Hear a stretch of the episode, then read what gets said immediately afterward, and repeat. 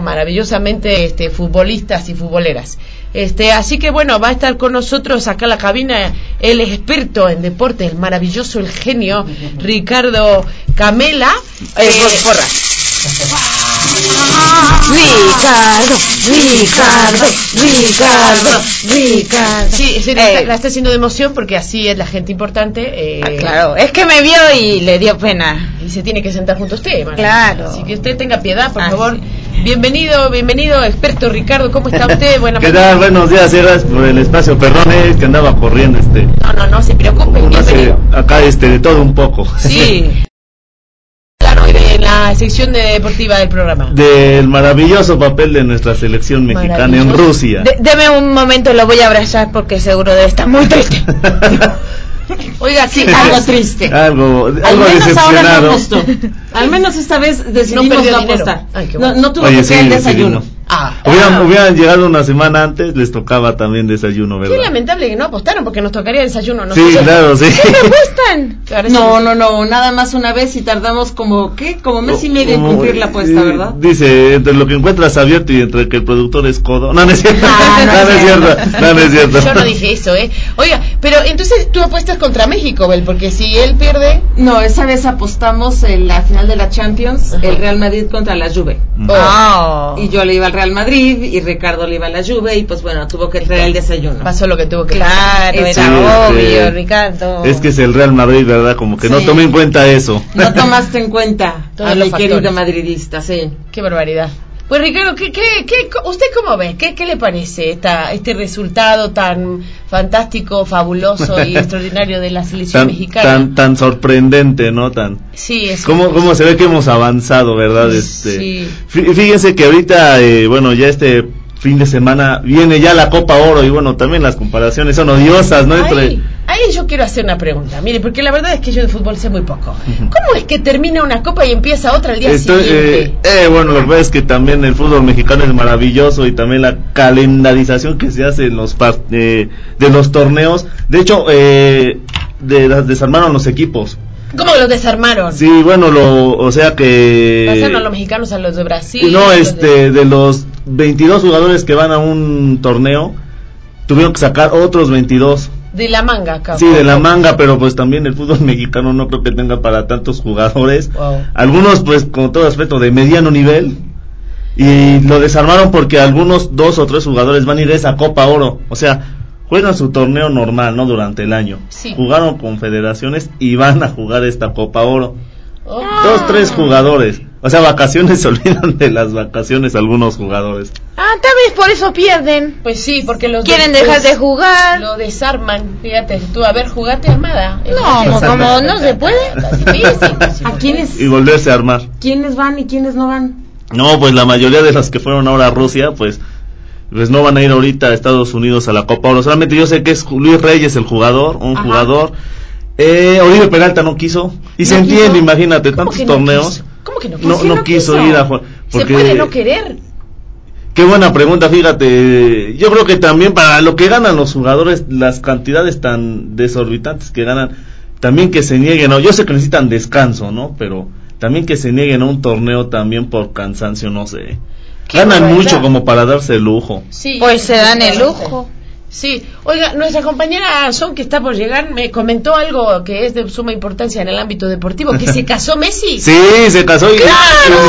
Sí. Yo no Y, sabía. baila- y bailaba muy bien las cumbias. ¿eh? Y- La sacaron en un video bailando Yo nada chumbias. más vi un video que subió una amiga que es este fan del Barcelona, hablando de la historia de amor de Messi y de su novia, que se olvidó el nombre. Este, Antonella. Antonella. Ay, se conocen desde que tenían seis años. No te lo puedo creer. Sí, desde entonces era el amor. No, no te lo puedo creer. ¿Y qué es? ¿Es Argentina entonces la Sí, piba? es argentina. Oh, La dejó algunos años olvidada en, en 40. Argentina, más o menos, sí, porque ya Y, es que, uno- y chismes del grande. corazón este de lavadero también que es íntima de Shakira. Ah, sí. Ah, que es pues mu- ha de ser. mujer de Piqué, ahí se Ah, de- de qué ser, buena ha de fiesta ser, se ha de van a ser. armar, ¿eh? Sí, pero- este, y se casó Messi este en julio. Aprovechó como no juega, Claro. Dijo, ahora se casa, si no luego entre la Liga Española, la Champions, tanto torneo, yo claro, creo que aprovechó. Y él debe de decir que sí puede a todo, ¿no? Sí, aparte también luego también entre el fisco y todo, pues necesita fechas también para, Sí. para la luna de miel, Para ¿no? la. Yo creo que al fisco le pidió permiso, ¿no? También si le daba chance este casarse, ya ven el papeleo. El papeleo de los Sí. impuestos, sí, porque ¿qué onda ahora eso con eso los futbolistas en España? Que todos resulta que deben dinero. ¿Cómo? Que Cristiano Ronaldo también. Sí, también todos le del deben Real dinero al Madrid. fisco. ¿Es Todo de el mundo verdad? debe. ¿Ah, sí? Sí, eso, eso es de, a- de a de veras. Oh, o sea que no hacen sus declaraciones y están endeudados con Es el... que, pobre, es que también imagínense, pobrecitos, ganan tan poquito que no les alcanza. Claro, bueno. Para Con tener un contador Para que les lleve. no, no, para un contador. Para un contador, no les alcanza para un contador. No. Y luego lo van a meter a la cárcel. Pues es lo que se andaba rumorando, ¿eh? Sí. Usted. Sí, habla, siempre habla como yo, pero se le pega el acento. Y luego hablando de Messi, pues más. Ah, sí, que tengo que hablar. Y fíjense también que lo que comentaban de la boda de Messi y Antonella, le andaban haciendo burla a los de la selección chilena que es su mejor partido, dicen. Porque a veces casados porque nunca gana, pierde las finales. Y dicen que de castigo Chile perdió la final contra Alemania. Ah. Que fue como el karma, dicen. El pobre. burlando. Pero, pero ¿por qué va a perder? Si los chilenos han de haber estado ahí... Bueno, sí, ¿verdad? Porque los chilenos y los argentinos no son muy afines. No, creo que no se llevan muy No, bien. no se quieren. Por ello la burla. Sí. Por ello la burla. Ok. Pero Messi no es un genio. Sí, futbolísticamente hablando, sí. Ya no, ya, ya no, lo, ya no lo sé, este, en el ámbito de las letras no lo sé, no lo he visto en acción, ¿verdad? Respiró hondo y No, profundo no, es que para contestar. yo soy de- madridista, entonces por Pero eso sí es un buen jugador. este, pero no, sí, sí, Sí es el mejor jugador sí, del lo mundo. reconozco, es el buen jugador, es muy buen jugador, el mejor jugador de Barcelona. Pero ha dado más resultados Cristiano en selección. Eh, hay que sí, reconocérselo, hay que reconocérselo. Y en, y en equipo. Y en la Champions ha dado mucho más este resultado. Y jala más aficionadas este Cristiano que Messi. Eh, bueno, también. También eso sí lo sé. Sí, sí, también, sí. también, también. sí, sí. Y bueno, lo que comentábamos de la selección mexicana, ¿no? Todo Bueno, mejor que este, hablar del terrible. Estuvo mejor la boda de Messi y Antonella, ¿no? Sí, que, bueno, a ver, que nos metieran dos goles en menos de 10 minutos, no tuvo cuate. y al ah, final, sí, yo vi eso. ¿Sí? ¿Lo vio? Sí, claro. Qué terrible, ¿no? Sí, todo puede. eh, mi esposo, el barman, dice que todo puede pasar en el fútbol. Sí. Los últimos, cualquier minuto es muy valioso. Sí, Y claro. yo aprendí y vi los dos minutos y dije, esto es muy valioso. Estamos en lo más importante. Y ya. Sí, que nos dieron y, el retorno. y lo- y yo creo que los que vieron el partido también sufrían de insomnio porque caray a las seis y media de la mañana empezó contra Portugal el partido un domingo Ah, como sí, que no. caray este No, ese sí yo la Te verdad. ya ligabas, ¿no? Ese sí ya no lo vi. Y Cristiano Ronaldo no fue al partido. no porque también hacían sus Nacieron gemelitos sus gemelitos. Así. y también era México como que dijo pues, pues no ven que dijo ves que en un video dijo que éramos malos entonces como que Ya sabía que íbamos por el cuarto lugar. Sí, el, el cristiano. Y ya. y, em- y empataron y en tiempo extra que les clavan el 2-1 este a México este una mano que si era mano que si no era mano que si le pegó o no le pegó pero perdió México Perdió el derecho al tercer lugar el pero derecho al tercer lugar. Oye, y luego el ta- otra vez hicimos drama en el área chica contra Alemania. es que bueno Alemania también es este es un trabucazo también Alemania ¿Es un qué dijo? trabucazo Trabucazo. O sea, ¿qué es eso? es como un equipo muy bien armado es como Ah. una eh, con jugadores muy importantes por decirlo así Trabucazo. Y, y- y- y ni siquiera eran los titulares, eran, digamos, eh, jugadores de una selección B o hasta C. Eso, eso veo es como jugadores este más Muy, jóvenes muy bueno. o suplentes. ¡Qué barbaridad! Imagínate, y México iba desarmado. Exacto, Sí. México desarmado y el otro Y- trabucado, y- imagínate. y, y- y eran los desarmados y los titulares de México, imagínate. No, pues si con hubieran sido los suplentes, Con pues bueno. Oiga, ¿y usted qué, qué, qué piensa que le falta? Además de que se arme la selección como para llegar un poquito más arriba, porque siempre nos atoramos en el mismo lugar. Es que también, fíjense que los jugadores que están en Europa, de México, realmente no están en equipos de élite. A veces nosotros también como como que pensamos que por estar en Europa, Paco Memo, ajá, Moreno, Herrera, el mismo Chicharito, y dices, no, pues están en Europa, tienen que ser titulares sí o sí, ¿no? Y los de la Liga Mexicana no, pero son de Europa. Pero ya si lo examinamos también, pues están en equipos de mediano nivel. No están ni en el Madrid, ni en el Barcelona, ni en la Juventus, ni el Bayern Múnich. Pero también se se juzga mucho la selección, pero a lo mejor este si somos más sinceros para lo que alcanza, ¿no? Es hasta donde realmente llega nuestro nivel, ¿no? Claro. Para un cuarto lugar, Alemania no se le compitió tanto, pero digamos que el del domingo con Portugal, digamos que, pues sí dieron batalla y llegamos a tiempo extra, ¿no? Pero también el fútbol mexicano históricamente ha dado tumbos que contra equipos buenos juega bien. No gana, pero juega bien. Y contra equipos que en teoría es mejor México, pues siempre este como que sufre mucho. Claro. Como que baila el son que le pongan México. Oye, ¿qué crees que pase ahora con este con el director técnico? ¿Se queda? ¿Se va? Dicen que ahorita para la Copa Oro que empieza el domingo, que la Copa Oro es para eh, zona de CONCACAF. eh. Así que aquí es increíble porque en América es el único continente donde hay dos torneos, bueno, dos este eliminatorias de CONCACAF de Nor- de Norteamérica y de Sudamérica. Entonces, eso hace que este se jueguen dos torneos y dos elimi- y dos eliminatorias. Ah, qué barbaridad. Entonces ahorita se juega la Copa Oro, son rivales, ya saben, de gran este prosapia e importancia como Panamá, Honduras, Costa Ah, Rica. viene duro, Cuidado, sí. ¿eh? Viene viene Bueno, difícil. Va a jugar contra Curazao, la Oh. poderosísima selección de Curazao. Curazao. Curazao. Selección de Curazao. Ese Sí. partido bueno verlo. Doctora, Ah. bienvenida, señora, qué gusto. ¡Es la Qué diva! guapa se vino. Un aplauso para la diva.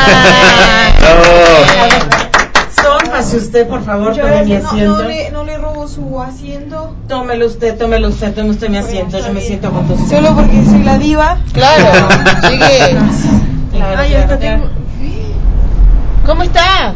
Pues, pues todavía, ¿Dormida? todavía, todavía estoy dormida. Ah, pues sí. Bueno, ahora, ahora se despierta Son porque... las 6.20 de la madrugada. Buenos días, Puebla. Buenos días. Al que esté despierto, ¿no? Estoy despierto, yo creo que poco tan despierto, Sí. pero, pero aquí estamos. Sí, sí, bueno, llega justo a tiempo porque nos están dando el, el eh, horizonte esperanzador para la selección mexicana de la Copa. sí. Usted siga y yo le digo en qué está bien y en qué está mal. Ah, ya con la experta. Claro. Qué maravilla. ¿eh? porque yo estaba nerviosa de que no sé nada de fútbol. Estábamos con la Copa Oro que decíamos que, Acá en América son dos torneos. Curazao. Contra Curazao vamos a ir, nuestro tercer rival.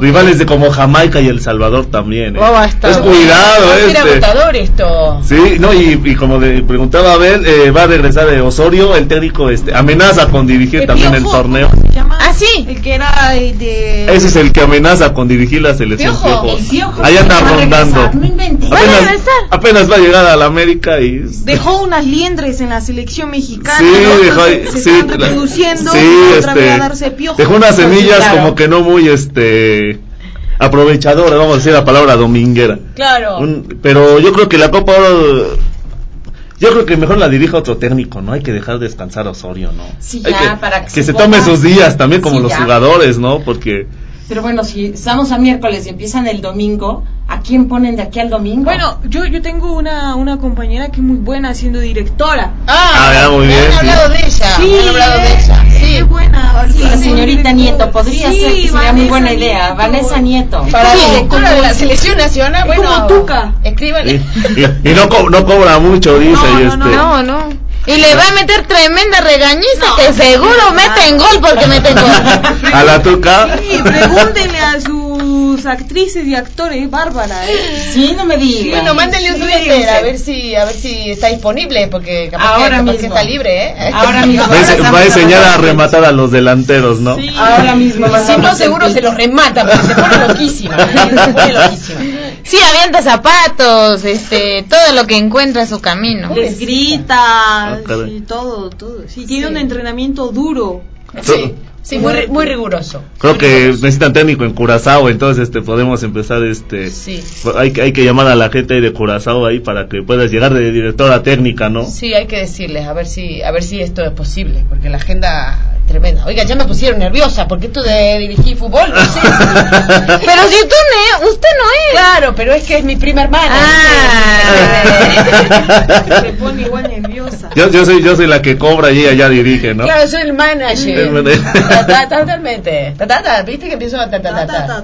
Bueno, entonces estás esperanzado en que la selección gane la Copa Oro. La poderosísima Copa Oro porque a pesar de, de esta sí. super Copa Oro Alguien eh, va a querer apostar otra vez. Bueno, Puede- va contra Salvador. puede, eh, contra y contra Jamaica y contra les decía la poderosísima selección de Curazao.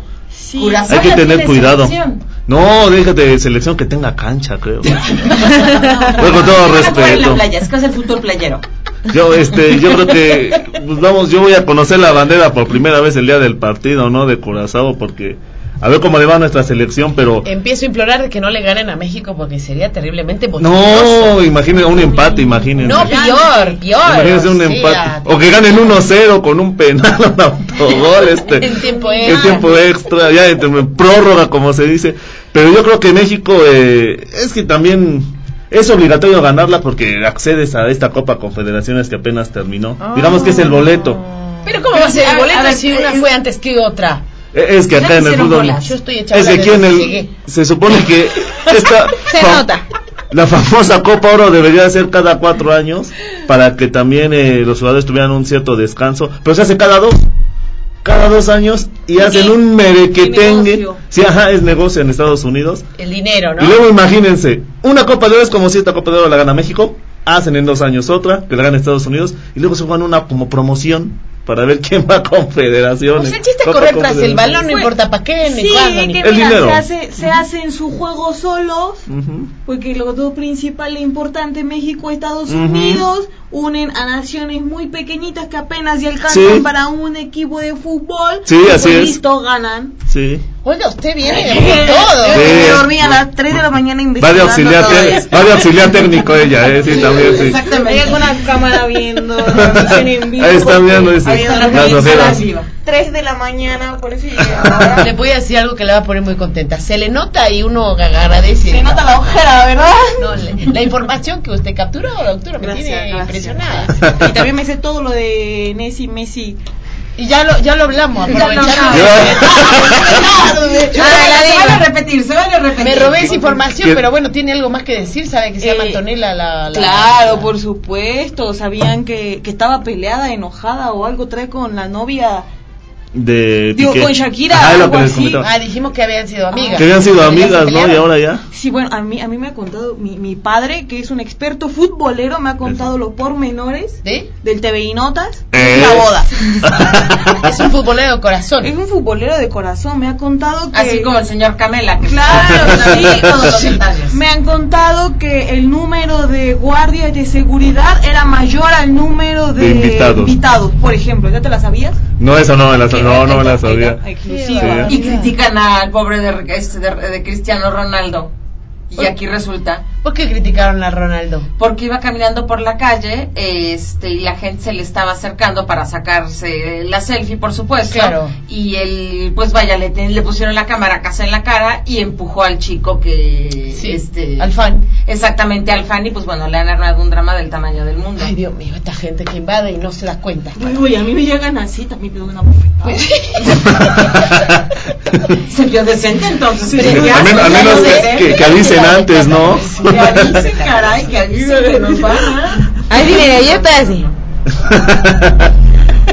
Y bueno, también que Shakira usó un vestido de un video, o sea, uno ya Ah. usado. Qué mal, ¿cómo No se compró un vestido eso? para esta boda. Pobrecita, no le alcanza. Es que no No. estado las rebajas en el corte inglés. Claro, es que Sí. no quería gastar de más. No habían Pobre. empezado las rebajas probablemente. Es que percibe el sueldo de futbolista y pues pobrecita no, No le alcanza. alcanza. Sí, sí, sí, no, no. no. Fue muy No, criticada, no, no. muy criticada, que iba mal peinada, mal Que vestida. hasta la mamá iba mal peinada. Todo mal. todo mal. Que pusieron el guaca guaca y no se animó a bailar, que no se animó en la fiesta, pero sí pusieron unas cumbias de Messi. Guaca, guaca. Unas cumbias de Messi. Bueno, y Y- entonces, ¿cómo nos va a contar Salvador? Híjole, juegan el domingo este. ¿A qué hora? Cu- Cuidado porque el Salvador este a las 8 de la noche el domingo empieza. Ah, va a estar bueno. Sí, lo vas a ver. Este, supongo que ahora sí tendré que verlo. Sí, sí. Y es Sí, negocio también, como comentaban, sí, claro. Sí, Cada claro, dos años en Estados noche. Unidos Claro. dicen que México es la única selección en el mundo que tiene eh, dos países para donde es local. En México y en Estados Unidos. Ah, sí, Siempre Oye, México. y ahí también nos van a, este... Ah, el grito, a- a ahí sí no sé. Híjole, es que también con todo respeto, pues la confederaciones pues iban los mejores equipos de cada continente, ¿no? Y, pues acá en esta Copa Oro, con todo respeto, no sé si la FIFA le ponga un ojo este a los partidos, a no los sé si los cheque, ah, los gritos, Porque vaya, acabamos con él, eliminamos. no, no sé si, no sé si la, Ah. no sé si la FIFA se anime a ver un. El Salvador Curazao y esperar a que a que griten. A que grite la afición. Entonces a lo mejor este, a lo mejor sí se pueden percatar de algún partido importante de semifinal o final que lo gritan y es ahí donde pueden sancionar, pero Y es que como hablamos todos el mismo idioma, ¿qué tal si los salvadoreños nada más por querernos dar en toditita la torre? Lo gritan ellos. Son ellos. Sí, gritan a ellos. su propio Eso portero. sería muy gracioso. y al final Sería México bueno. eliminado del mundial o le quitan puntos, ¿no? Sí. Y ya no va a Rusia, ¿no? O sea, Uy, está no, declarado que si se grita eso, eh, hay que sancionar a los mexicanos. Claro. Aunque no lo griten los mexicanos. Sí, se tiene ese, sí, se tiene ese, Sí. Bueno, está bien que, que Salvador tenga un punto a su favor. no, y, y de hecho fíjense que dicen que iban a cambiar de rito, ya saben que el ingenio mexicano es bárbaro, que se iba a gritar, eh, Juanga. O, o, o, eh, o- o ahora que perdieron, ahora que los eliminaron, que con Alemania, eh, eliminados también Sí, les gritan. sí. Y varias cosas este, Varias elegantes. cosas. Y decía Calderón, eh, fútbol. Eh, el presidente Felipe Calderón decía que gritáramos, eh, fútbol, pero... esa no, eh, esa Pero no para el mexicano es un insulto que griten eso, ¿verdad? Claro, que eso que tiene de gracioso. Sí, la no de fútbol, no de Juanga todavía. un Eh, poco Juan más. en la Copa Oro se va a Yo creo que. Juanga estaría muy divertido. Orgulloso. Y de ahí iríamos al Noa Noa.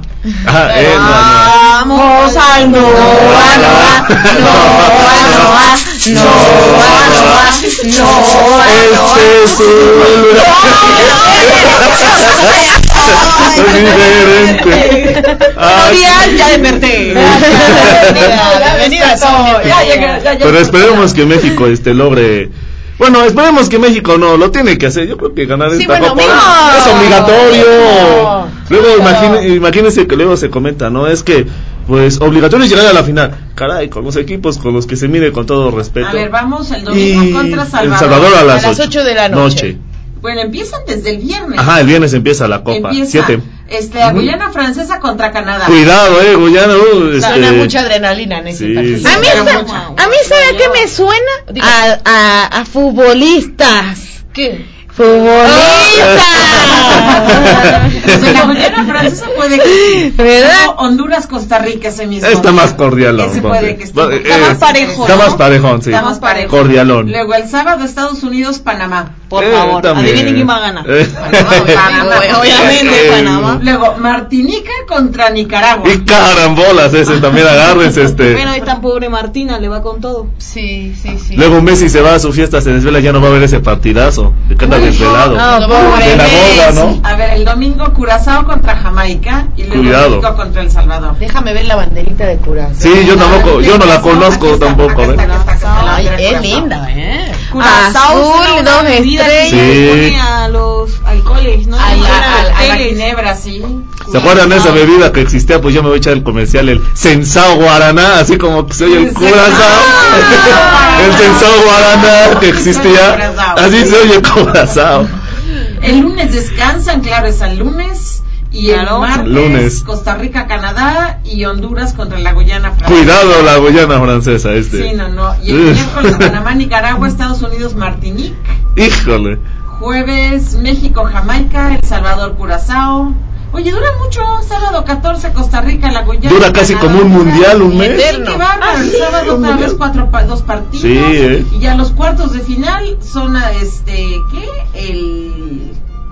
Hasta el miércoles 19. Aso, un descanso de bueno. Sí, sí, sí. Y, claro. y- y lo que comentaban al principio de la calendarización, imagínense, acabó Confederaciones, sigue Copa Oro, y durante la Copa Oro todavía va a seguir, va a empezar la Liga MX, la Liga Mexicana, Oh. y todavía va a haber Copa Oro. Entonces imagínense Están que a jugando en todos lados. sí, pero qué organización, ¿no? Tienen este acá en México. Claro. Jornada 1, jornada 2 acá en México y va a seguir la Copa Oro este, disputándose. Disputando. Oye. pero a la Copa Oro. Todo bueno, encimado. ¿Quiénes van? Eso iba a preguntar. No, bueno, yo creo que va el, el hermano de Héctor Herrera, el primo de, de Paco Memo, El el vecino de. Osorio, sí, porque caray. El primo de. Es que fíjense que también la selección, las convocatorias y los llamados se han abaratado tanto que pues los que fueron a confederaciones pues son lo mejor que tiene México, ¿no? Y ahora que viene la Copa Oro, pues a quién llamamos? Pues ahí de la liga mexicana, pues vemos quién puede, o casi casi quién es mexicano y pues lo podemos tomar. Aunque no sea bueno, no sea muy bueno, ni tenga todo el, el talento, pero si no, ¿a quién llamamos? Y hay una famosa regla también en México, el fútbol, la, la regla 18, que te permite por equipo tener como 10 extranjeros. Ah, claro. Entonces, ¿dónde se van a tomar los mexicanos? Y, y entre dos torneos, pues, No se va a poder. No, yo creo que llamaron, como les comentaba el, vecino, Osorio llamó a su vecino allá en Colombia, si puedes venir a Bueno. jugar, de los... Esta vez si no va Ochoa, no le metan goles. No, se los guarde para España, ¿no? Para... No, se sacó un chiste. Si Ocho allá no, eh, eh, los 50 goles que le metieron en España, pues va, va más cordial, ¿no? Su porcentaje en el año. A ver, mi estimado Rick, aquí dice Víctor Gutiérrez, Nacho Hierro y Antonio Sancho. Ah, van a ir a, ah, van a ir a, ah, mira, sí, No, yo voy a la llamarlo. B, pero Hay que ¿tú los convocarlos. Claro, sí, este. No, de hecho, de, de hecho es sarcástico nuestro amigo Víctor porque sus jugadores ya están retirados. Pero son divertidos. Toño Sancho de los Pumas. En medio tiene un look ochentero maravilloso. Sí, lo van a sacar del entierro. ¿qué? También comenta la Víctor, jugadores de gloriosos como Jorge Campos a lo mejor se animan. Oye, David Oteo, ¿Cómo está la Cuauhtémoc de la Blanco, Blanco. Paulo Serafín, tanto jugador que Una podemos... selección vintage. Hagan de cuenta que esa Copa Oro la puede jugar eh, comentaristas de TV Azteca, comentaristas de Televisa, comentaristas de otra, No, se va a y lo ganamos 1-0. No, mira, el problema Oh. es que si metemos a los comentaristas de TV Azteca y a los de Televisa, se van a pelear entre ellos, caray. Sí, Así No, van a pasar. Los faulazos y las, este... Sí, podemos nosotros hacer un scouting, podemos ir a buscar de Liga de Shonaka, Liga Clubes Alfa y los llevamos. casting. Oye, Es más, les damos jugadores a los de Curazao también para que se vea más este nivelado el partidito, ¿no? Porque Hasta Roberto Ramos Esparza podría ir a jugar esa también yo creo que puede ir o de- de- Hasta de- Roberto Carlos. También. También. También podría se ir van a espantar los de Curazao con los bombazos. Sí, sí, sí, sí, no, no podría ir probablemente también.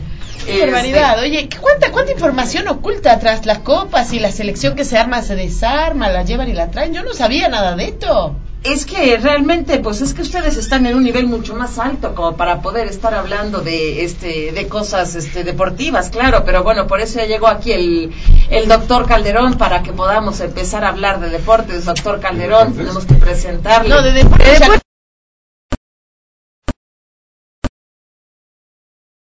Gracias. Adiós, Ricardo. Cierras, por favor. Muchas gracias por toda la información que Ay, nos has ¿ya proporcionado y las esperanzas. Acabó la No, sección acabó la sección deportiva. No, me quedé picada. Ah, este no, ahora viene, ahora viene mejor, ahora viene la de política. Oh, esta está buena. Esta va a estar buena.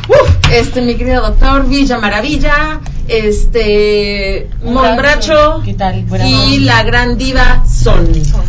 Ah, está estupefacto usted, se le, se le ve. No, nos vamos a poner serias Yo para tengo este una caso. primera pregunta. ¿Cu- ¿Cuánto mide usted? ¿Yo? 1.90. Sí, sí, es que era, era de... pensaba que sí, además esto es radio, hay que decirle a la gente que acaba de llegar un señor de 1,90 maravillosamente alto. Sí. Y yo me Eso siento sí, maravillosamente pequeña. fíjate. ¿Ves, Bel? Tenías que llamarnos acá porque Por supuesto. es pregunta que hay que hacer. Es que mira, eh, has de ver en las fotos lo bien que este, lo bien que nos vemos, ¿verdad? Bueno, si algún día se harta un poco, este, a mí me hace falta Estatura. estatura. Claro, que le preste.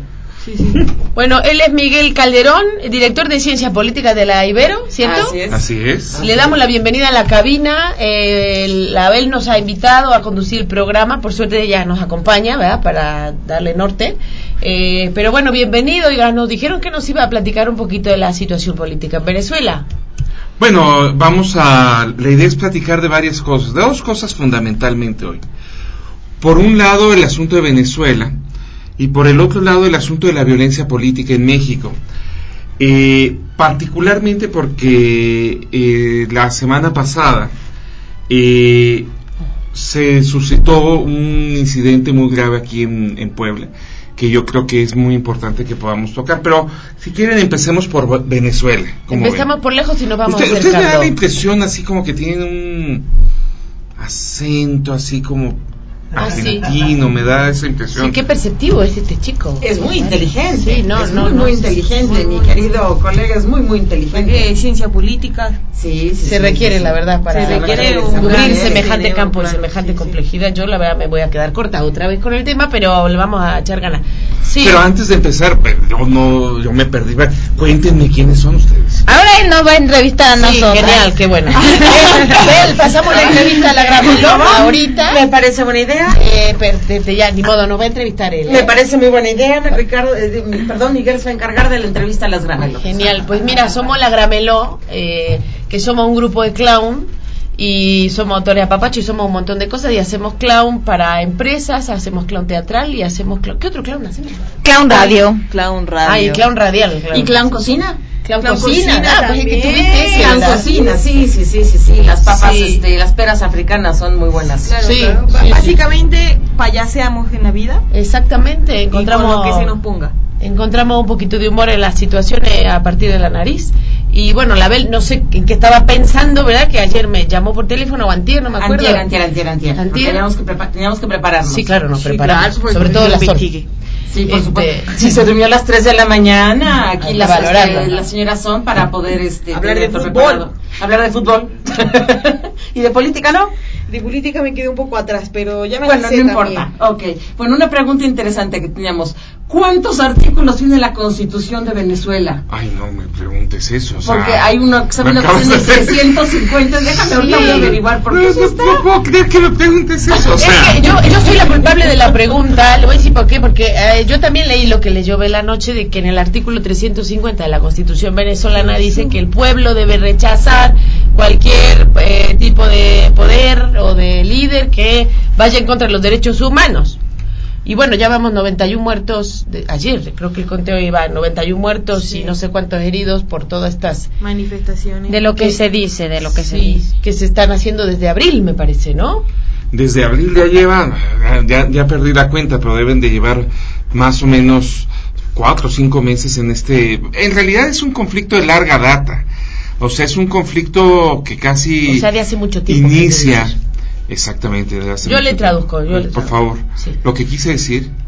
Aquí, ¿ustedes están estacionadas en México o están de visita? Yo estoy estacionada acá afuera, ese- de hecho se alcanza a ver mi auto, mira. O sea, está. estás estacionada en México. Sí, acá en sí. Puebla, afuera del expendio de pan. ¿Hace cuánto que tienes tu auto acá en Puebla? Como acá, ahí en el expendio, como una hora. No, no, en, en Puebla en general. Ah, en Puebla en general, como. Eh, Cuatro o cinco años. ah, como seis. Y Sí. de antes de- Ok. del paréntesis de cuatro años que me fui, como 26. Bastante. Eh, ¿Qué tiene la duda? Que él sabe que si eres de Argentina realmente. Ah, no, que no. Yo no estaba pensando No, eso. claro que no. Yo hablo, yo hablo acentos, nada más. Sí. Me adapto, ¿viste? Puedo hablar mexicano si te. A ver, habla mexicano. ¿Quieres que hable mexicano? Bueno, es tremendo porque esto me requiere una transformación y una fuerza de voluntad tremenda, pero puedo hablar mexicano. Me voy a, me voy a agarrar acá de la mesa para que no se me vaya el acento mexicano. ¿Por, por qué me está pidiendo que lo acaba de ver? Quiero ver cómo cambia de acento, mi querida Bracho. Quiero Así ver a Bracho cambiar de acento. Sí, sí, sí, sí, sí, siento, la ¿eh? Como que metamorfosis. me... Aquí banda 2, 2, 3, Dos, 4. Recibo, recibo señal, recibo señal de acento mexicano. Ya, ya estoy. Ya, Ya la estoy, perdió. Ya estoy. Ya estoy en el acento Sintonizo, mexicano. sintonizo. Buenos Bueno, días, regresemos. Ya. Regresemos. A ver, pero quiero oírte con Creo, creo que ya llegué a mi acento No. mexicano. Tremendo. Pero es muy exigente. Este. Sí, claro, no, por claro, por supuesto. supuesto. Oh, oh. Bueno, en lo que va recibiendo el acento mexicano acaba de aterrizar. La No, no sé cuántos artículos tiene la Constitución. 350. No, ya, ya ¿Es chequé. el último? Se quedó en 350. En 11 de abril del 2007 dice que se queda la Constitución con 350. Ahora, ¿cuántos artículos tienen en general las constituciones? Esa es otra pregunta que me hice. Porque claro, o sea, no sé, eh, en, no, es una pregunta interesante, no sé si son muchos o son pocos. Eh, sé que la Constitución de Estados Unidos es relativamente pequeña, la Constitución de México, además de los artículos, tiene... 136 la de México. pero Ah. es larguísima y más lo que se les ocurra añadir esta, Los artículos esta semana. Porque hay no como, hay como dos diseños constitucionales distintos. Un diseño constitucional es las constituciones que dan una suerte de marco general, pero que realmente están en esas constituciones como principios generales de convivencia, pero normas que deben de ser respetadas. Ese es muy el estilo de la Constitución de Estados Unidos. Y constituciones como la de México, donde se, eh, se incluyen muchas cosas que yo caracterizaría como aspiracionales. Es decir, el derecho a la vivienda, el derecho a la alimentación, pero que no tienen realmente eh, Sustento legal o para dientes, o sea, ¿cómo exiges el derecho a la vivienda, no? Y hoy en México, por ejemplo, estamos en esa discusión de cómo hacer eh, exigibles los derechos, ¿no? Porque en México durante años nos encantó poner cosas en nuestras leyes que nos daban un montón de derechos y garantías a la a, a- a una vida plena y a, sin contaminación, etcétera, y no hay un- una contraparte. Probablemente el único aspecto, eh, el único derecho social, digamos, que hay en la Constitución mexicana que podríamos decir se cumple con todos los asegúnes que podamos poner es el derecho a la educación que hay cierto grado de universalidad, de acceso, y hacen algunas trampas también, ¿no? Pero eh, para decir que hay ese acceso.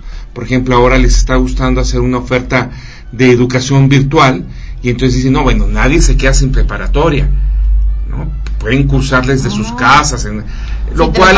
en el cerro, en la sierra Sí, Norte de claro, Puebla, sí. quiero ver cómo van Con a llegar a buen la wifi. capital, con un buen wifi, Sí, sí, exactamente. sí, claro. Pero, no obstante, sí es como el- la ley que tiene mayor eh, cobertura, en el- porque el derecho a la salud, bueno, estamos muy lejos de ello, eh, eh, el derecho a la vivienda, el derecho al trabajo, el derecho a un salario digno, bueno, es ridículo en el, eh, en el asunto en México, pero Ya no digamos a la seguridad. es- eh, entonces Pues- hay como estos dos, dos patrones, ¿no? Como esta parte aspiracional y esta parte como muy, muy concreta. Eh, entonces el conflicto en, Venezuela, bueno, ustedes saben que eh, el fallecido comandante Chávez, antes de ser presidente por la vía electoral, trató de dar un golpe de Estado Sí. que fracasó, después se terminó en la cárcel, se le da un perdón y se lanza a la presidencia y finalmente gana en un proceso electoral. Hay que decir que durante todo su gobierno se mantuvo algo que podríamos den- denominar una suerte de normalidad democrática, donde las elecciones se hacían y pues los resultados fluían con cierta facilidad. eh, y en general con menos conflicto que por ejemplo en México. Eh, durante una parte de este proceso la oposición se retiró y no participó en las elecciones y el, régimen aprovechó entonces para ganar todo e impulsar algunos cambios en la nueva constitución bolivariana. Y eso eh, fue yo creo que uno de los más grandes errores de la, de la oposición.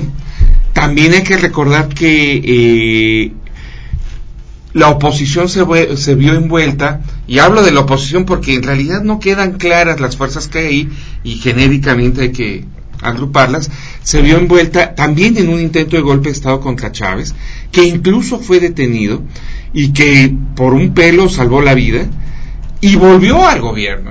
Eh, De las cosas más raras este, que pueden suceder en una política es que algunos de los participantes directos en ese golpe de Estado después se quejaban de que el gobierno los perseguía y era- pues sí, digo, la verdad es que si te embarcas en una acción de un golpe de Estado, pues es entendible que, Claro. que ese, que, que el gobierno reconstituido te persiga y además que tengas una fuerte animosidad de parte de los gobernantes, más allá de que tal vez sí había un exceso en el cumplimiento de la ley o en un exceso en, eh, eh, en, esa, en ese proceso persecutorio, pues sí, en términos políticos queda claro que después de un intento así, pues el revire de quien trataste de eliminar y que incluso podía haberle costado la vida, pues no va a ser, no, no, no, no se puede Ligero, sí. como eh, Claro. buena palomita y ay, seamos todos amigos y aquí no pasó nada, es difícil. El, el gobierno venezolano se reconstituye, se fortalece. Eh, Chávez eh, siempre contó con el apoyo mayoritario de la población, hizo una serie de reformas sociales que fueron muy importantes eh, en salud, eh, en términos de salarios, de abasto, de educación, la pobreza bajó realmente en Venezuela, disminuyó la desigualdad. Los que están más en desacuerdo durante todo el régimen de Chávez fue, fueron, digamos, las clases medias y sobre todo las clases medias altas y las clases altas que siempre, Venezuela siempre ha estado muy vinculado a, a Miami, porque es relativamente cerca, ¿no? Es eh, 180 millas marinas, ¿no? Algo así. no, no recuerdo, pero estás a dos horas de vuelo, eh, ¿no? Entonces es relativamente muy cerca. Las clases medias suel- eh, altas suelen tener ah, eh, casas, departamentos en, en Florida. Van y vienen en la etapa eh, de altos ingresos petroleros en los 70s, los venezolanos iban eh, a hacer algunos, algunos sectores de los venezolanos iban a hacer sus compras a Miami. Estos sectores definitivamente estaban en contra de Chávez. No perdieron por completo eh, sus condiciones de vida, pero sí vieron disminuir eh, el asunto. Es claro que en este asunto del ingreso, si tú quieres aumentar el ingreso en una parte, quiere decir que otra parte va a tener menos ganancias. O sea, Claro, pero digamos que la mayoría sintió beneficio. pues. Sí, los beneficios fueron muy claros y eso se re- significó también en una en un apoyo sistemático al régimen. Ahora, el régimen venezolano, el, eh, eh, el régimen chavista, eh, violó uno de los que a mí me parecen principios fundamentales de- del desarrollo, que es eh, mantener la sostenibilidad. La sostenibilidad también, ya eh, han hablado ustedes seguramente en otros espacios Claro, radiofónicos muy importantes sobre la sustentabilidad ambiental y estas cosas, pero Somos expertas en el tema. la sostenibilidad incluye también la parte más económica, digamos, la parte social, la parte política. Aquí hay, hay un concepto que a mí me gusta mucho que es el de anomia, que es un concepto de vieja data, eh, muy viejo. También es viejo. Sí. Como viejo dato. Sí, Sí, como viejo. sí. Ay, Muy viejo. Sí, sí, las ojeras valieron la pena, valieron la pena las ojeras. qué buena este, decisión, Bel. que creó un- uno de los primeros sociólogos que se llamaba eh, Emilio Durkheim, Emily Durkheim, y eh, la anomia quiere decir basi- básicamente, para que ustedes puedan entenderles la situación que se presenta en términos personales, si yo les dijera ahorita que ganaron la lotería y que ganaron 3 mil millones de pesos, Qué barbaridad. eso desajusta su vida. Por- pero totalmente. Si ya desajustó mi postura. Imagínate, o sea, eh, novio nuevo, esposo nuevo, Pero amante nuevo. cosas, ¿y qué Es piensas? claro, ¿Para no, yo estaba haciendo la contabilidad de todo, no Sí, nada más de no, sí, sí. este coche No, no, no, nuevo, claro. estacionado en otra ciudad. en otra ciudad. No, o sea, no, no, te genera un enorme desajuste. Pero también, si se les anuncia de repente, llega uno ahorita a su empleo y le dicen, bueno, pues te quedaste sin chamba, también. Ambas situaciones son anómicas, es decir, generan una es- inestabilidad. Desequilibrio, digamos. Entonces, cuando hay una, eh, eh, un, gran, un gran crecimiento, una gran ab- abundancia, se genera una situación anómica. En México la vivimos a finales de los ochentas con López Portillo, por ejemplo. Eh, y luego vivimos la otra parte, la otra parte de la, de la situación anómica. Eso genera mucha inestabilidad. Los procesos de crecimiento eh, en bienestar personal, etcétera, necesitan de cierto nivel de estabilidad. Entonces es muy importante eh, cuando tú dotas, por ejemplo, a alguien de, un servicio, eh, es el contar con ese servicio y que siga existiendo es probablemente más importante que antes que no lo tuvieran. El hecho de que permanezca ese Así servicio. es. Si, si, tú- si lo pierdes una vez que lo tuviste, eh, se genera una crisis. Cuando no lo tienes, Claro. No a importa, veces no te das, pues sí importa, pero no te das cuenta. Claro, No sabes lo que pierdes. ¿no? Imagínense Sí, que exacto. ustedes vivieron durante años sin eh, acceso al agua potable, sin excusado, eh, pues se adaptaban y de repente se introduce agua potable, ponen excusado y, de repente se vuelven a quedar sin el servicio. ¿no? La crisis que genera, porque incluso la infraestructura del hogar cambió. Claro. ¿no? Entonces, eso es lo que pasó en Venezuela. Porque eh, todas estas acciones que impulsa el gobierno de Chávez se impulsan en base a dos cosas fundamentalmente. Una es que hay un alto precio del petróleo y dos, en base a ese alto precio del petróleo, el gobierno se endeuda.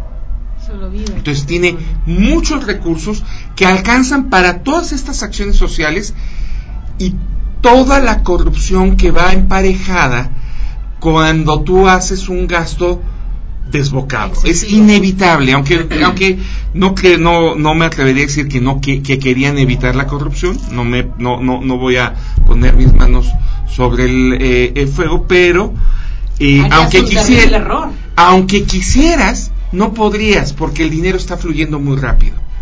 y porque tú quieres tener una incidencia tan rápida que también accedes a que los operadores de todo esto se, va- se quedan con parte de- de- de- del dinero. En ese, digamos, eh, en esta idea de, amplios recursos y eso, por ejemplo, le empiezan a dar eh, petróleo a Cuba, prácticamente regalado.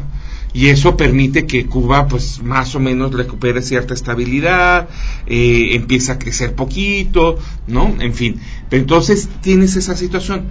¿Qué se enfrentan? Bueno, primero, fallece Chávez, que eh, ajá, nos puede gustar, nos puede no gustar, pero era indudablemente carismático, Sí. era el verdadero líder y eh, es un personaje que va a estar destinado en las páginas de la historia de Venezuela a ser parte del, de, lo- de- de- los héroes y de los grandes personajes de, ese país. Pero se muere, bajan los precios del petróleo y están subiendo las tasas de interés. Más o menos eso mismo sucedió eh, con, con López Portillo. Bajaron los pre- precios del petróleo y subieron las tasas de interés. Es me quedo, este, me reducen el sueldo a la mitad y tengo que pagar el doble a la tarjeta de crédito.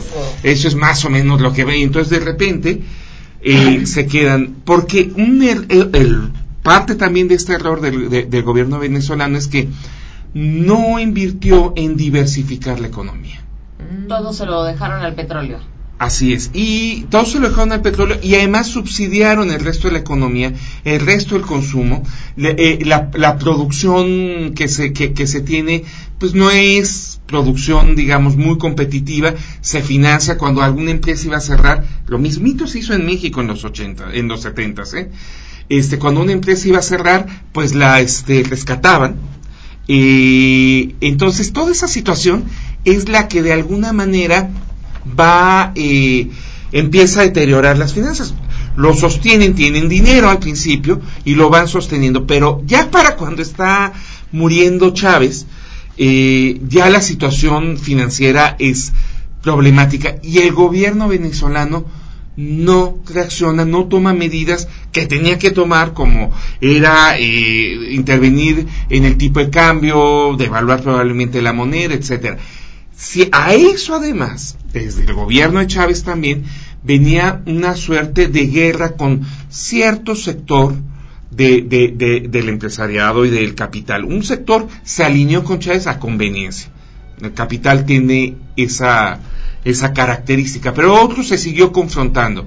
eh, con los medios de comunicación, Chávez intervino en varios medios de comunicación, es decir, que nunca se intervino por completo, que, que, que en realidad este asunto de que era una dictadura y eso, eh, a mí me parece una exageración porque siempre hubo medios de comunicación y los medios de comunicación en más de una ocasión eh, se excedieron. Eh, hay un episodio justo antes del golpe, intento de golpe de Estado contra Chávez, donde manifestaciones en contra de Chávez, se, eh, se muestran escenas en la televisión como los eh, eh, oficiales de, de- de- del gobierno de Chávez están disparando a la manifestación y después se descubrió que eso era un montaje. ¿no? Este, pero la televisión lo asusó y, y usaron eso para alimentar. Entonces, hay una guerra, hay una guerra eh, política y eh, una guerra económica, pero el gobierno tenía mucha ventaja en la guerra económica porque tenía muchos recursos. Entonces decía, ah, tú me quieres acaparar los productos, uno, te expropio, y dos, este, importo productos y abastezco. Y se acabó el problema. Contra eso no hay mucho poder, pero de repente ya no lo puede hacer.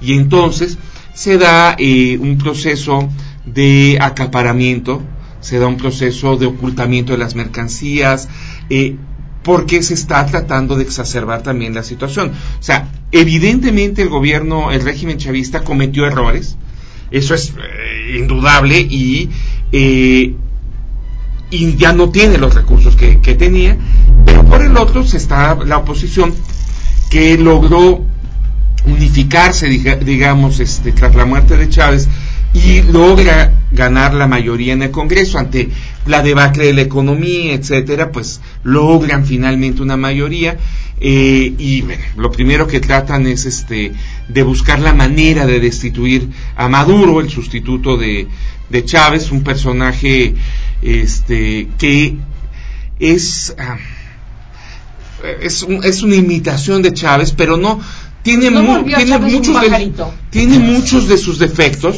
Tremendo. Pero mira, yo te voy a decir eso del pajarito es, es este cómo, cómo las cosas pueden tener contextos. Es, hace muchos años, eh, en uno de los discursos tras la Revolución Cubana, Fidel, eh, Fidel Velázquez, es decir, Fidel Castro, Bueno, también era Fidel Velázquez, pero no hablaba mucho Fidel Velázquez.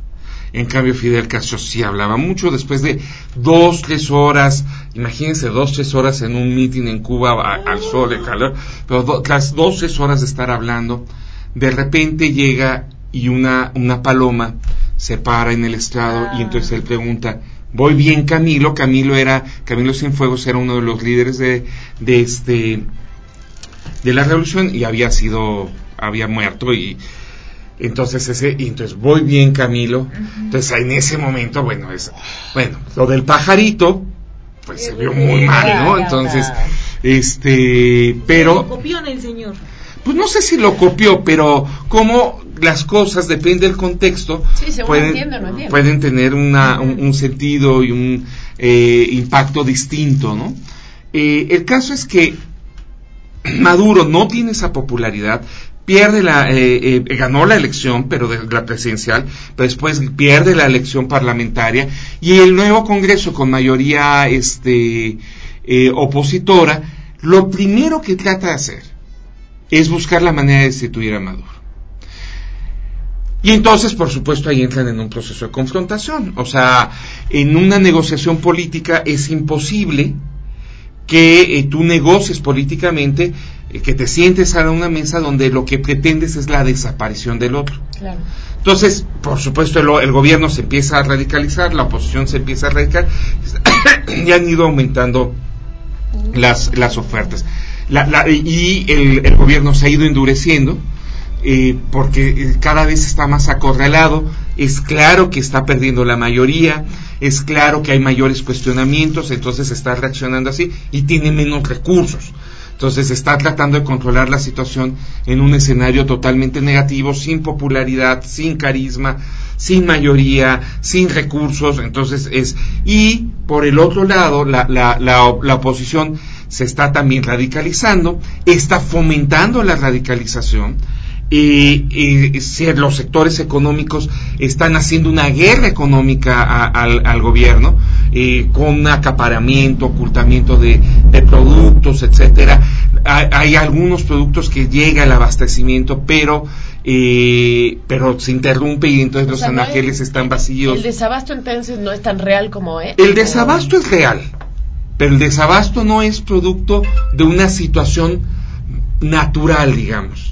Ah, es un desabasto que es producto de una parte, sí, de, de- los problemas económicos, pero que está exacerbado por este por una guerra económica. Entonces, si de repente tú ibas a tienes desabasto y entonces en lugar de llegar los las dos toneladas de jabón que no deberían de llegar a las tiendas te llega una tonelada y media eh, y la- los empresarios, la clase económica tiene la posibilidad de ocultar otra media tonelada de eso, entonces ya llegó la mitad, ¿no?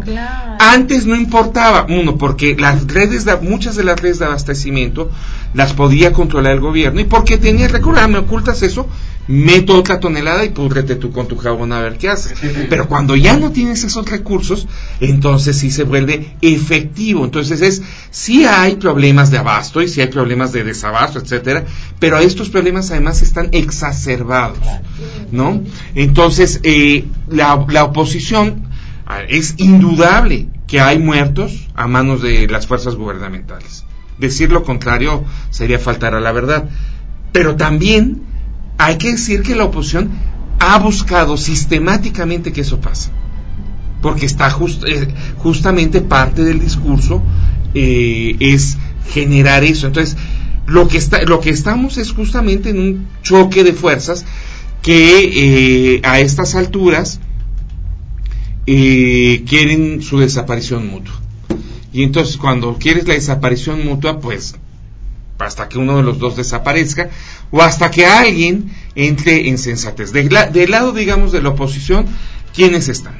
Bueno, básicamente está eh, pues eh, una parte del sector empresarial, del sector económico, de los sectores que fueron perdiendo privilegios, porque lo- la entrada de, de- de- de Chávez al poder significó eh, la construcción de nuevas élites. No quiere decir que no haya élites, no quiere decir que no haya privilegiados del gobierno, no quiere decir que no haya empresarios favoritos del gobierno. Que no pero, haya ricos, siga habiendo ricos. pero se movió. O sea, hubo un movimiento y de repente aparecen nuevos actores. Entonces los viejos actores quieren recuperar Claro. partes de sus, de sus privilegios. Y está el gobierno norteamericano claramente. ¿No? Del lado del gobierno eh, de Chávez, está de Maduro, bueno, está el gobierno, tiene apoyo de los cubanos, que fuera de consejos no sé qué le puedan dar. Este, Este, azúcar, plátanos. no, bueno, Doctores. los, Doctores. conse- los consejos son muy importantes porque estás hablando de uno de los servicios de inteligencia más este eh, efectivos en el mundo. Mejor que el nuestro, No. mejor que el del estado de Puebla. Ouch. Y luego es- tienes este eh, de alguna manera a los chinos apoyando un poco al gobierno de Maduro, pero no un apoyo desmesurado ni mucho menos. Entonces, tienes esa situación, el gobierno, insisto, el gobierno venezolano tenía la enorme ventaja de- del petróleo de los dólares que entraban por el petróleo, y eso no está sucediendo ahorita. Tiene, además, como tomaron muchas decisiones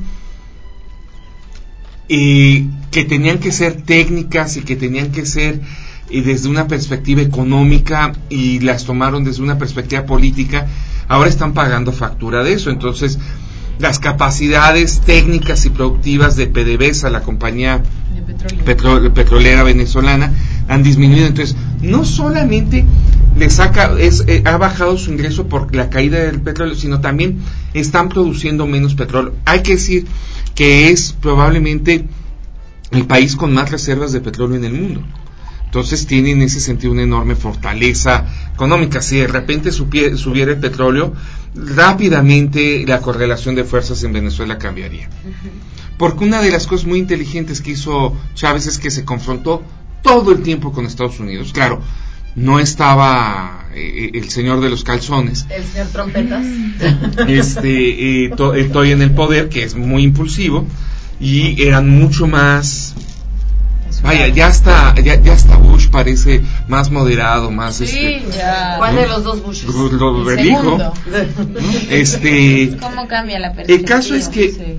Venezuela jamás jugó con el abasto de combustibles a Estados Unidos. Mm. Siempre estuvo. Entonces, y Estados Unidos, como que ya bueno, hagan su jueguito ahí, sí apoyaba a la oposición, pero ahora sí hay un apoyo más decidido de digamos, de, de- las fuerzas conservadoras a, nivel eh, internacional. Hay una ola, ustedes lo han vivido ahora en Argentina, hay una ola de, de, digamos, tratar de desplazar a los gobiernos un poco más progresistas, digamos. Yo no me atrevería a, a denominarles a todos de izquierda, pero digamos, a esta un poco más nacionalista, más con un pensamiento más progresista, más de izquierda, ha- han tratado de desplazarlos, ¿no? Fue Cristina. se fue Cristina. Cristina. ¿no? Eh, pero deja de que se haya ido Cristina. El problema es quien llegó más Macri. que. Sí, no, no, el problema, el problema, no, no, No es estoy se seguro que el problema es quién quién se se fue, va. sino Claro, quién llegó en su lugar. ¿no? se Entonces, de nuevo. Cristi- cuando ves a Cristina frente a Macri, se crece muchísimo. O sea, y muchos de los defectos que, que se le veían ya no se ven tan graves. O sea, porque esto es, o sea, lo que está haciendo Macri en, en Argentina es desmontar todo, todo el Estado social, ¿no? O sea, y subastar, pero a la, de la forma más terrible eh, al Estado y al país, ¿no? Entonces, bueno, pero ese es otro, Es esa es otra tema. tragedia, Sí. ¿no? Entonces, digo, eh, ahora sí que ustedes que hablan de eso, que en, en un diciembre tuvieron cinco presidentes. Creo que en una semana tuvieron cinco presidentes. De un día y no sé qué. No. Bueno, y ahorita si Venezuela va en un mes que sube tres veces el salario mínimo, ¿no podríamos hacer lo mismo aquí en México? No, nos va a pasar eso de la anomaquia o cómo era anomano, ¿qué? Anom- anomia. No, bueno, no, para que pase eso tiene que ser, tendrían que subir el salario mínimo a 40 mil pesos para que eso impacte. No, la verdad es que el atraso en el nivel del salario mínimo en México es Está terrible. ¿no? Muy, muy, muy atrasado. Realmente han ido hambreando al pueblo de México con la eh, disminución del salario mínimo. Eh, el salario mínimo de los 70 equivaldría hoy en día a unos 12 mil pesos mensuales. De ese tamaño ha sido la pérdida de ingreso de los trabajadores mexicanos. Bueno, y para cerrar el tema de Venezuela, o no sé si vamos a seguir hablando de Venezuela, pero ¿cuál es el posible, cuáles son los panoramas? ¿Para dónde van? Porque esto está terrible. Ya vimos Pues- de dónde vienen, ahora dónde van. Yo creo que van a la guerra civil. Sí, no, bueno. ¿Sí crees que sí llegue la guerra civil? Yo no, yo no veo, yo no veo al gobierno de. Maduro renunciando. Jamás. Y ahorita Y- que tiene a la fiscal en contra y que le están haciendo juicio y político, la oposición eh, la oposición tampoco tiene la fuerza para quitarlo pero tiene el apoyo de Estados Unidos. Entonces van a tratar de exacerbar eso. Eh, lamentablemente no no no hay un actor eh, sensato ahí que realmente diga a ver bueno busquemos qué cuál sería la, la salida sensata bueno la salida sensata es que la asamblea eh, del Congreso le hubiera puesto límites a Maduro razonables y hubieran, se hubieran encarrilado a la elección que viene el año que entra. ¿Cuál es la salida sensata para la oposición? Bajar el tono y enfocarse a la elección. Pero es que no quieren ganarle la elección, quieren Quieren, quieren sacarlo Quieren- del mapa. extirparlos. Claro. Ese es el asunto. Porque si se van a las elecciones, eh, el chavismo, por supuesto, se va a quedar con parte del Congreso. No quieren eso, quieren extirparlos. Entonces, eh, la oposición nunca, en la, la oposición nunca ha estado en la posición de negociar. Me parece que el gobierno en algunos momentos ha tratado de negociar, tampoco con la mejor intención, o sea, también con este ánimo de, eh, no, yo soy la autoridad, y, pero me parece que ha tenido eh, algunos síntomas mayores. Pero, y es claro que las acciones de la OEA y eso no buscan la negociación, quieren que renuncie Maduro. Cuando eso, estamos un año. O sea, ¿para qué romper el orden, eh, eh, el orden constitucional, el orden institucional? Si lo que se debería de negociar más bien es, órale, ya estamos muy cerca de las elecciones, Claro. vamos a garantizar un proceso electoral limpio, vamos a buscar... Pero no hay fe. No, porque además si se estabiliza el país, la oposición corre el riesgo, corre el riesgo de dos cosas. Eh, dividirse, porque están unidos, Más de lo que está Por el conflicto. eso, están unidos en torno a Claro. estar en contra de Maduro, pero Ah, ya. si ya ven la posibilidad de ganar, pues más de uno va a quererse, entonces ahí, pues, y segundo, el segundo aspecto que tienen, o el segundo problema que tienen es que si se estabiliza un poco la cosa, el gobierno podría tomar medidas que recuperaran cierta imagen y recuperaran cierto... Entonces podría ser más competitivo de lo que nos imaginamos si hubiera un acuerdo para llegar al proceso electoral. Entonces no les interesa llegar al proceso No, y, electoral. y con lo que dice, con la ayuda de Estados Unidos tampoco creo que le interese tanto, ¿no? Por eso que la oposición como que no hace mucho dicen, trabajo. es que nos puede para- ganar. claro, ¿no? Entonces lo que quieren se ve como el interés del hueso colorado. A ver, explícanos lo del hueso. colorado. Compañera que interpretas, Suena bien. ¿qué es el hueso colorado? Como la del moño colorado, pero hueso. Pero hueso colorado. Claro, ¿Pero qué a es? ver, No, como pero que quieren el explícanos bien, paquete porque eso no lo completo. entiendo. Digo, Explícanos el que, hueso que- colorado. que eso de que la oposición, bueno, es lo que entendí e interpreté. Que la oposición pues tampoco quiere hacer como unos acuerdos, unos tratos, negociar, ¿no? Al final lo quieren destituir para llegar. Lo que quieren es que renuncie, porque quieren humillar y derrotar al chavismo. No quieren ganarle la- las elecciones, quieren derrotarlo totalmente. Se convirtió en la figura Sí, enemiga borrarlo, que, que hay que Que se eliminar. acabe. Pero el tema también es, bueno, desde esta radicalidad, si otro toma el poder con esta enjundia, digamos, ¿no? Este, ¿qué va a pasar? También es como que Va a, haber, eh, va, va a Iba generarse una inestabilidad social. mexicanizando el acento. ya lo había mexicanizado por completo, pero es que tengo la nariz puesta. Ah, ah, sí, lo olvidaba yo, disculpe usted. Lo, lo- lo olvidaba yo. Me siento usted. infiel a la nariz cuando hablo así, pero Sí, sí, sí, ha sido un gran esfuerzo. Tenemos que aplaudirle, al de- eh, tenemos que a- a- aplaudirle a un brazo. al, al rato, al rato les explico cómo funciona. Eh, muy bien. Sí, pero hay otra cosa que me llama la atención. Es muy normal en la política que se den estas cosas tan radicales y tan viscerales y de estas luchas como poco racionales y poco estructuradas, ¿no? Bueno, cuando no hay una estructura democrática consolidada, se, da- se pueden dar este tipo de cosas. ¿Por qué no? ¿Qué es una estructura democrática consolidada? Por supuesto, un sistema electoral que funcione. Hay países donde funciona, no todos. Eso pasa. Eso pasa. ¿Dónde? Este, creo que en, en Bueno, no sé, en, en Suecia. En Francia, bueno, en Argentina funcionó, Sí. ¿no? Este, en Venezuela funcionaba razonablemente. En México, lo que pasa es que decir eso es de México parece como si estuvieras contando una historia del realismo mágico. ¿Quieres explicar qué es el realismo mágico? Sí, claro que sí. Ga- Gabriel Marcia, Marcia, oíme. Gabriel. Gabriel Marcia Gárquez fue su primer eh, y más este valorado representante maravilloso escritor. Entonces, el realismo mágico de- de- de- parece desde México hablar de democracia, sistemas electorales que funcionen, eso parece una locura, pero en la mayor parte de los países funcionan razonablemente. Eh, el asunto es, necesitas eso, pero también necesitas mm, que no haya tanta desigualdad social. En una sociedad con tanta desigualdad social se generan muchos problemas. Ustedes lo están viviendo un poco ahora eh, en, en Argentina con, con Macri justamente, cómo, cómo eh, las medidas parecen venganza contra ciertos sectores populares.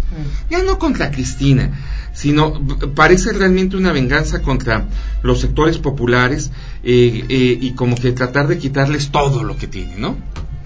Sí. Eh, y bueno, eso, eso lo vuelve muy, muy, muy complicado.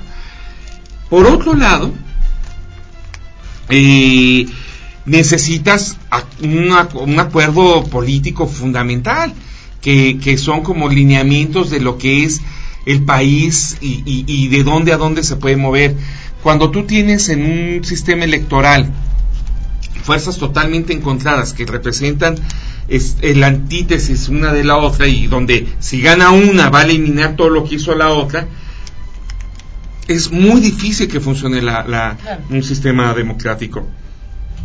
Lo que hay, no, lo que tiene que haber es ciertos acuerdos sobre cosas que no se pueden mover, que tienen que permanecer más o menos igual. Claro, no importa la bandera con la que te subas, eso es indispensable y trata de no echarlo a perder. Y eso no existe, por ejemplo, en México, no hay un acuerdo así. Ese es parte del problema que, y- y- que hay en términos de- de- de- del poder, porque no hay la garantía o, o lo que quisieran los grupos poderosos que se garantice que permanecen, para otros grupos es inaceptable eh, dar esa garantía.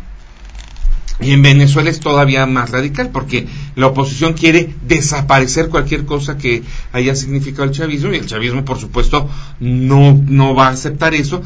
Y la gente que ha sido beneficiada de ciertas cosas tampoco se va a quedar quieta. Entonces eso viene en una enorme descomposición social.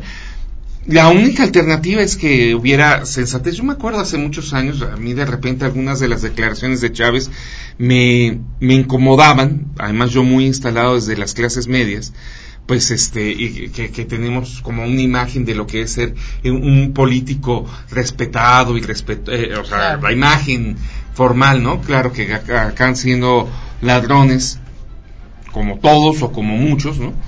Pero eso sí, muy arregladitos, Sí, sí, muy, muy bien se hablado. expresan muy bien, ¿no? Claro. Pues Chávez de repente a mí, francamente, había cosas que decía que me sacaban mucho, pero en algún momento de polarización con la oposición, yo decías, ¿cómo puede decir eso Chávez? Y luego entrevistaban a la oposición y decías, híjola, Chávez es el moderado. La, oposi- la- la- la oposición es casi fascista. ¿Se ¿no? parece a nuestra situación? No, yo creo que es peor. ¿En serio? Sí. La que la la del de país. Sí, sí, sí. Digo, la O sea, la, la, la, la, la, la La del derecha, la derecha venezolana es, mu- o sea, es muy de derecha. Entonces, este, pues ese es, ese es el escenario, ¿no? Entonces tienes eh, eh, ese escenario donde el gobierno no encuentra la manera de, de, de, de, de reaccionar, de resistir, de, de, de confrontar, y donde esa impericia, esa incapacidad ha costado la vida de gentes, pero al mismo tiempo donde la oposición está propiciando ese tipo de situaciones, porque lo que quiere es que se vayan acumulando el número de muertos. Sí, y, y el calor y la violencia Claro, y la urgencia y todo para llegar. Yo también creo que lo que sigue es eso que, que no lo quiero ni decir. No, pues no lo diga usted. No lo diga usted, no lo diga usted, no lo diga usted. Y en torno a eso hay un, a ver, Estados Unidos invadió Irak por el petróleo. O sea, y estamos hablando de uno de los principales petróleo, eh, productores de petróleo en el mundo y además en nuestro continente, o sea, hay intereses económicos muy fuertes atrás, o sea, se está jugando una cosa muy, muy seria ahí. Entonces, eh, pues está muy complicado. Yo creo que el gobierno de Maduro la tiene muy difícil, no tiene recursos, es e- evidentemente eh, van perdiendo el piso. Maduro es un liderazgo que no que no tiene la claridad y insisto ni el carisma que tenía Hugo Chávez. Entonces están en una situación realmente eh, muy muy mala, ¿no? Y tratando de hacer cosas para nulificar a los otros poderes y mantener el control. Entonces, sí, hay una eh, hay una guerra. Es muy interesante cómo se dice, es que vean cómo Maduro es un dictador porque quiere nulificar al Congreso. Pero no se dice, miren, el Congreso es golpista porque quiere nulificar al Poder Ejecutivo, ¿no? Entonces hay un doble discurso. En los medios aquí es muy muy claro. Eh, cuando cuando estás, este, les voy a poner dos casos de manejo eh, de- del discurso. Uno tiene que ver directamente con Venezuela. O sea, cada muerto venezolano nos lo venden así como un muerto Una víctima de Maduro. no, no, una cosa es...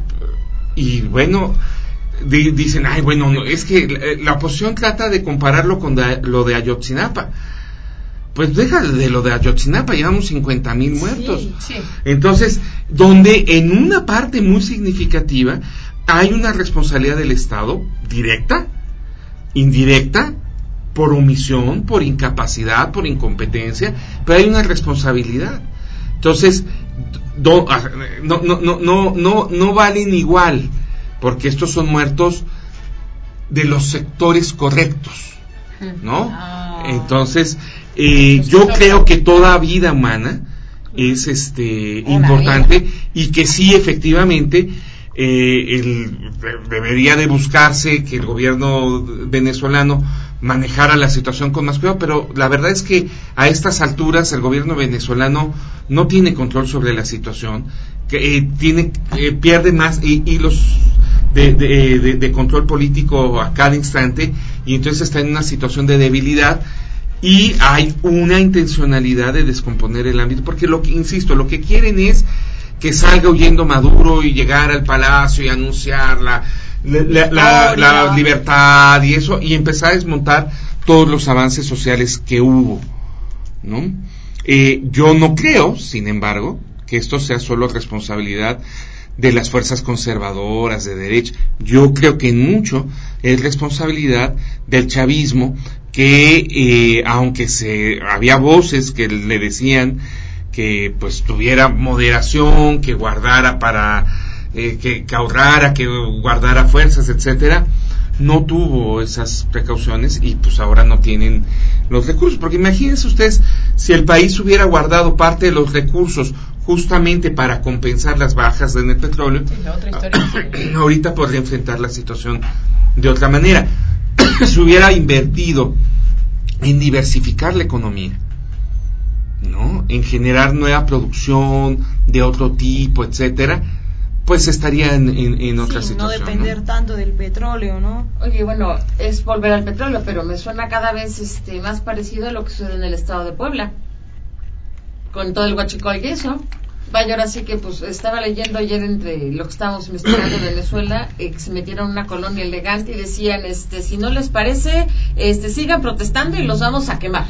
Pues lo que están haciendo los guachicoleros. Desafortunadamente lo que pasó en Huehuetlán, tenemos nueve muertos en un fin de semana, dos desaparecidos, este, cinco que reconocieron, cuatro que no hay manera de que los reconozcan y este y pues bueno tenemos el resulta que el- nuestro exgobernador compró el sistema de este de espionaje telefónico más caro del mundo Ojo. sí no sabe usted eso Sí. No, no italiano sé. italiano Ah. el sistema Tecnología de Pegasus. Pegasus ya revisaste tu teléfono ya checaste tu No, teléfono yo ya formateé mis, mi teléfono. Ya, y con eso y con eso se quita el No lo sé, pero bueno, algo hay que hacer, ¿no? Claro. ¿Qué se le podrá hacer a los teléfonos para evitar que seamos Aventarlos a escuchados? la taza del baño. No, dice que la única manera es meterlos al congelador y no estoy bromeando. ¿De verdad? Sí, sí. Y que se le Me gustaría no desactiva tener todo. esa información. Pero la Se le, tengo. se le desactiva todo. El espionaje. No, no, mientras esté ahí dentro, estás... Pues sí. De repente tiran la cámara y lo que ven es el pescado congelado y los helados si tienes, los hielitos. Los hielitos, el estado de La escarcha, hielo, ¿no? La escarcha, sí, sí, Esta sí. se fue a Alaska, ¿qué pasó? Se fue a Alaska exactamente. ¿no? Eh, eh, me es, es impresionante porque, pues bueno, yo veo aquí una computadora, un- uno, mi teléfono, otro teléfono por ahí, una tablet, eh, la, la mía, eh, y bueno, todos son, Receptores. Pues sí, resulta que los pueden activar remotamente, la cámara, el micrófono. ¿No? Ahorita pues probablemente nos estén oyendo, podrían oírnos desde internet, ¿Quién sabe pero si nos estén oyendo? Yo siento que me escuchan en alguna parte. En algún lugar me escuchan. Además de por internet nos escuchan por otros sitios. Mm. Pero, pero sí, y bueno, también vemos en ese sentido cómo eh, hay violencia en México. O sea, eh, es un- la- lo que pasa es que aquí el Estado lo que trata es de canalizarla o caracterizarla como una violencia. Perdón, es criminal. que ya está el jefe. Preguntaban las chicas por el jefe. ¡Ah, sí llega! No llegó a vigilar el jefe. Ah, el jefe está bueno, el Igual, director. igual está todo bien, ¿eh? Amigos, Divas y divos. hay Es- divas, claro. y divas y divos. Ya las saludaré después a las divas. Claro Ok. que sí. Y al divo también. Caballero. Miguel, buen día. ven Preguntaban ustedes por Sí, Leobardo, ahí está Leobardo. el jefe. El jefe. Mucho gusto. Pero al mismo tiempo hay, hay crímenes políticos y muy graves. Eh, a mí me, me dejó helado eh, el acontecimiento del viernes. Mitzi se llama, ¿no? Este, Mistli. Mezcli o... Mezcli. Mistli, mezcli. Se llamaba. Se llamaba. Una, una mujer de alrededor de 40 años, Ahorita te lo hija de, de Dimitrio, uno de los Nos líderes. fuimos a un encierro y. No nos- saben nos qué pasó. Estábamos encerradas en una casa. Ah, cierto, es que las tenían secuestradas, por eso no Un supieron. secuestro Regresamos- voluntario, pero por Un secuestro voluntario. Bueno, sí. está, díganos, eh, esta, es una, esta es una organización social que uno puede estar en contra, a favor, este, tener este fobias o filias contra eh, este tipo de organizaciones sociales muy popular de eh, con- controlan eh, eh, toda esta zona de mercados, etcétera, han hecho protestas para defender ciertas este, situaciones del- de este famoso líder Dimitrio que estuvo en la cárcel muchos años, ahora está en arresto domiciliario, están en las oficinas de, eh, de la organización. Llegaron, entiendo, tres sujetos a las, dentro de las oficinas, en medio del día, y le preguntaron, ¿eres la hija de...? Sí. Y, ¿Qué oficina? y- Fue en pleno mercado. pero Sí, ahí está la oficina. Pero su oficina está en medio del mercado. ah, Entonces entraron hasta ahí. pensé que era en el puesto. No. No, ah, este, bueno, ¿cómo se ve que no visito ese mercado? Yo pensaba, es que los mercados que visito yo no tienen oficinas, o no las veo. La organización tiene una, una, una, y le metieron cuatro o cinco balazos, uno de ellos en la cabeza, y la mataron y dejaron el mensaje de que Dimitrio bájale. Ah, bájale, Dimitrio, Sí. no, bájale. Le preguntaron, ¿tú eres la hija? Bueno, ah, y las personas que estaban le dijeron para que este es un mensaje. Entonces, eh, el problema de ese tipo de situaciones digo, es terrible, o sea, se les suja el corazón a uno. Eh, por supuesto, de inmediato culparon al, al, al gobierno, particularmente al exgobernador, que siempre ha tenido muchos conflictos con esta organización, que eh, ha sido, siempre fue muy represivo con ellos. Entonces, eh, lo- eh, yo siempre en estos casos trato de ser precavido y decir, a ver, no, no, no, no podemos pensar que es culpable. Pero se- el Estado en México tiende a, a- a volverse culpable por omisión o por franca complicidad en el asunto de la incapacidad que se tiene para saber exactamente qué pasó, cómo pasó. digo, lo vimos recientemente con el asunto este del soldado, que todos vimos cómo le disparó a un individuo eh, en la cabeza estando en el suelo.